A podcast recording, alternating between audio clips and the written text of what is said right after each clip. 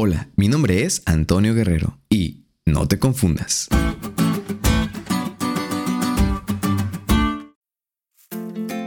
Hey, ¿qué tal amigos? ¿Cómo están? Qué alegría nos trae este día, el día sábado, ¿no creen?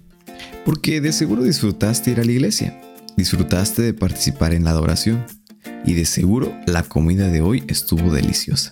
Pero lo más importante, pudiste experimentar un descanso y un encuentro y relación especial con nuestro Creador, al dejar a un lado todo el estrés de esta semana.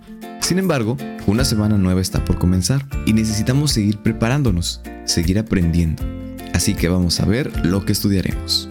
A lo largo de la Biblia encontramos símbolos, representaciones y figuras que nos ayudan a entender de una manera más práctica el significado de lo que se trata un concepto.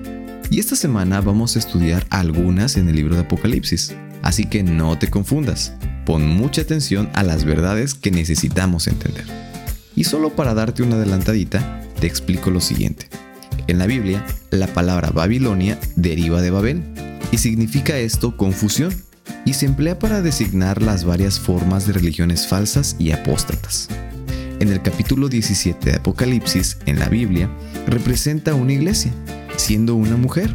Y una mujer virtuosa es un símbolo de una iglesia pura, pero en esta ocasión se aplica una mujer vil, símbolo de una iglesia apóstata. Esta semana estudiaremos este concepto.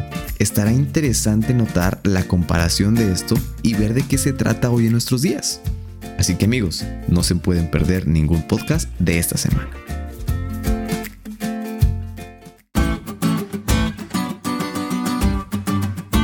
¿Te diste cuenta de lo cool que estuvo la lección? No te olvides de estudiarla y compartir este podcast con todos tus amigos. Es todo por hoy, pero mañana tendremos otra oportunidad de estudiar juntos.